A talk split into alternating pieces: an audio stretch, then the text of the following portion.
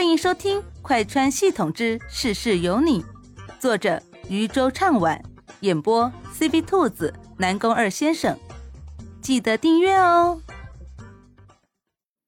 第八集假面舞会，莫西西一脸懵，水汪汪的眼睛瞪得圆圆的，又黑又亮，清澈的眼眸里布满了不解。你干什么了？我记得南三是个阴郁的少年，对女主都淡淡的。你对他做了什么？什么都没干。你信我呀，信我。我信你个鬼！你个糟老婆子，坏得很。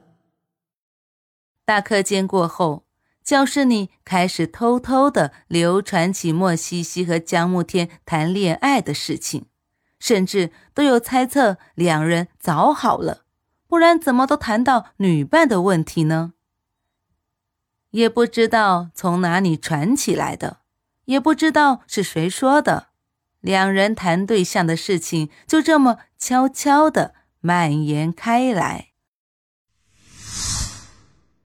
翌日，莫家，莫西西为了舞会特意准备了一身漂亮的公主裙，她看着镜子里。穿着一身粉粉的公主裙的自己很是开心，皮肤白皙，五官精致，整个人因为粉色的衬托显得更加的娇美。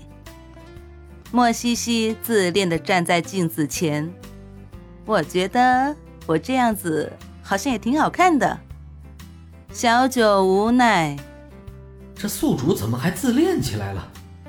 他不禁有些气结。宿主，你可别忘了，你这趟的目的是帮助女主和男配两个人发展感情。听见小九的警告，莫西西心里一伤，无奈的说道：“你在想什么呢？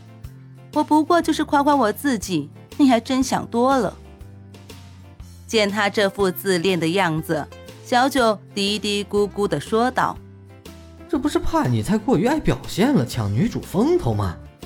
不可否认，莫西西现在的状态似乎比原女主汪雪还要好。今天舞会上你就是一个配角，要是抢了主角的光环，那就可不好了。好啦好啦，我知道你担心什么。莫西西最后看了一眼镜子里的自己，十分的满意。汪雪她不是有主角光环吗？哪害怕这些？我为什么不能把自己打扮得美美的？总不能不允许有人打扮得比女主漂亮吧？这也太过分了。正在两个人嘀嘀咕咕的时候，房门被人敲响了。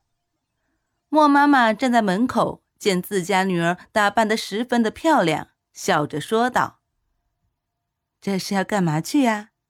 门口有个男孩子说是来接你的。”莫西西愣了一下。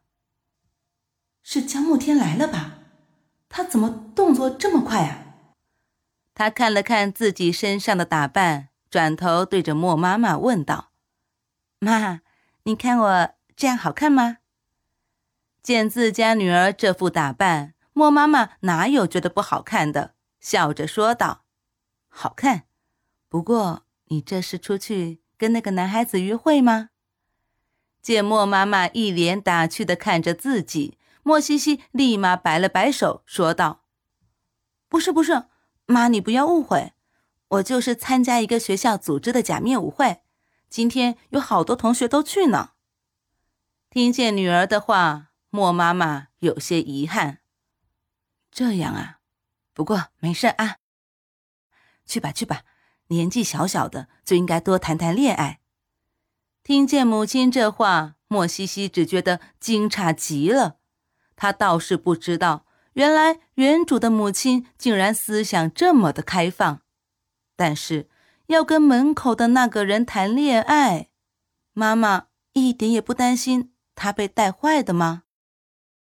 好啦好啦，别再照镜子了，赶紧出去吧。人家男孩子啊，在门口等你半天了。莫西西被莫母亲推出了门，好好享受假期哦。他刚一打开门，就险些被门口的人吓了一跳。这、这、这还是江慕天吗？怎么感觉被人夺舍了一样呢？看着面前穿着一身白色西服、头发弄得干干净净的男孩，莫西西险些没有认出来。他是原文的男配江慕天。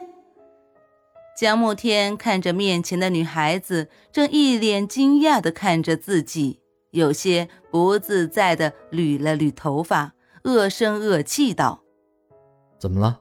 不好看吗？”见他这么问，莫西西立马摇头：“呃，好看，好看是好看，就是觉得哪里有些奇怪。这男配是不是又抢了男主的光环呀？”莫西西觉得他想多了，怎么可能？我记得小说里描写的男主可是多才多艺呢。江慕天什么都不会，总不能抢吧？两人一同出了门，路上莫西西几次打量自己身边的人，总觉得今天的江慕天似乎乖得有点让人觉得奇怪了。江慕天被他看得有些不自在，你再看，我就把你眼珠子挖掉。听见这熟悉的威胁，莫西西霎时便将心放回了肚子里。对嘛对嘛，这才是江慕天的性子，怎么可能会被人夺舍呢？来到学校的假面舞会门口，莫西西拿出自己准备的面具戴在了脸上，是一只漂亮的吸血鬼。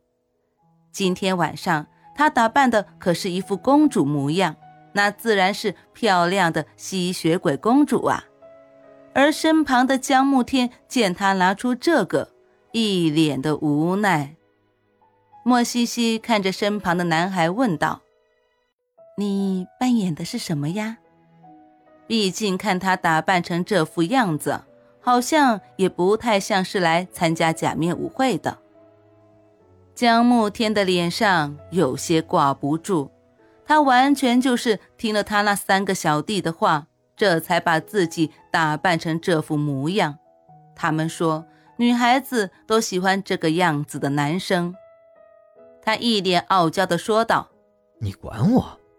随即扣了一个面具在自己脸上。